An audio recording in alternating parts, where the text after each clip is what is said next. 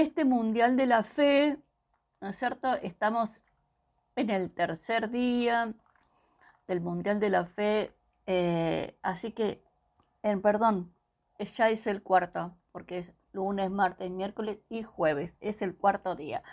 Em, así que eh, contentos, el Señor está contestando, así que vamos a seguir confiados en Él, porque de lo que oramos, de las cosas imposibles, el Señor está contestando, así que las oraciones de, su pueblo, ¿no? Los peregrinos y los otros que también, los, otros que también están orando. Pero estamos viendo a personas que ganaron el Mundial de la Fe. Si, si uno tuviera que darle el, el, la Copa del Mundial, le daría la Copa del Mundial de la Fe porque pasaron diferentes situaciones y la sobrellevaron teniendo fe en Dios.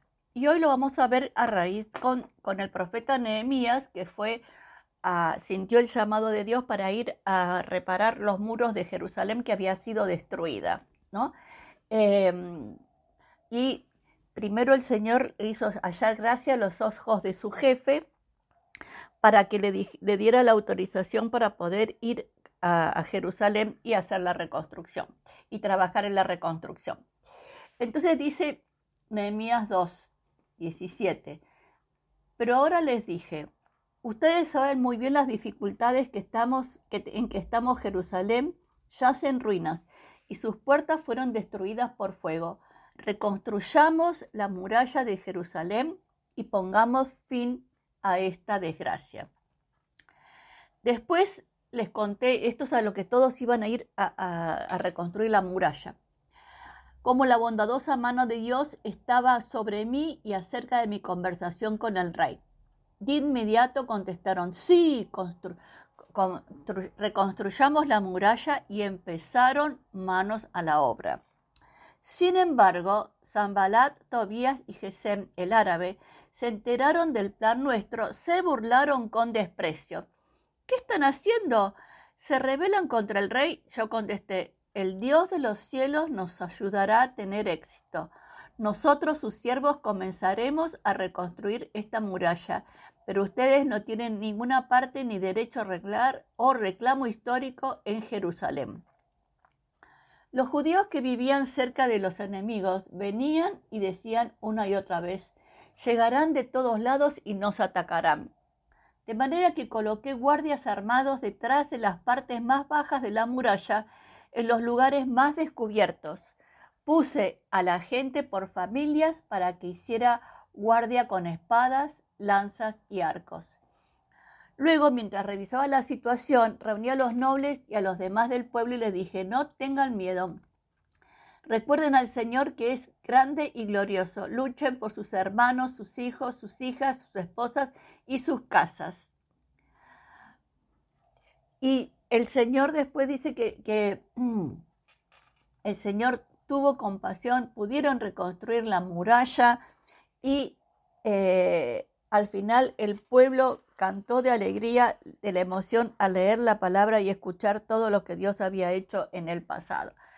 Entonces, la fe de Nehemías era para que eh, el Señor le iba a dar el éxito, ¿no?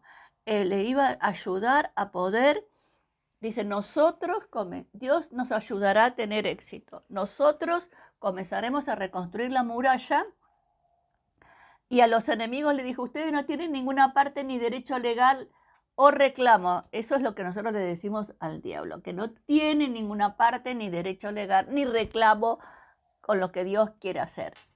Pero hay una cosa muy interesante de este proceso de reconstruir la muralla, que los judíos que iban a reconstruir la muralla tenían miedo del ataque. ¿Se acuerdan ayer como decíamos que el ejército de los, de los israelitas eh, huyó cuando aparecía Goliat? Bueno, acá también pasa lo mismo.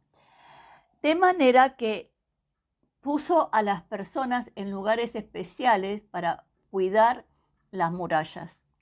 ¿Qué quiere decir esto? Que los lugares más vulnerables de la muralla fueron puestos, puso guardias para que en los lugares más bajos y descubiertos, para que el enemigo no pudiera pasar. Pero como siguieron teniendo miedo, Nehemías le seguía reiterando que no tenga el miedo. Entonces le dijo, recuerden al Señor que es grande y glorioso. Luchen por sus hermanos, sus hijos, sus hijas, sus esposas y sus casas.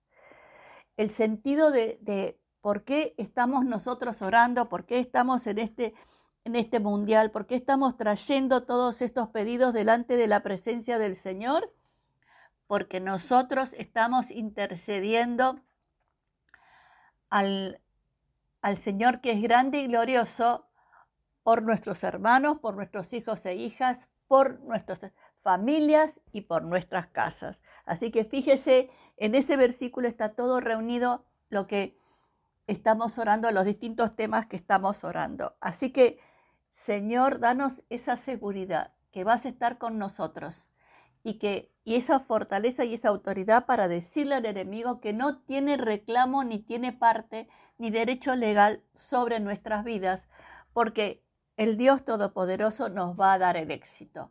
Señor, y también nosotros intercedemos por nuestros hermanos, por los peregrinos y las peregrinas, por nuestros hijos y los hijos de ellos, por las hijas, por nuestras familias y por nuestras casas, los milagros inmobiliarios.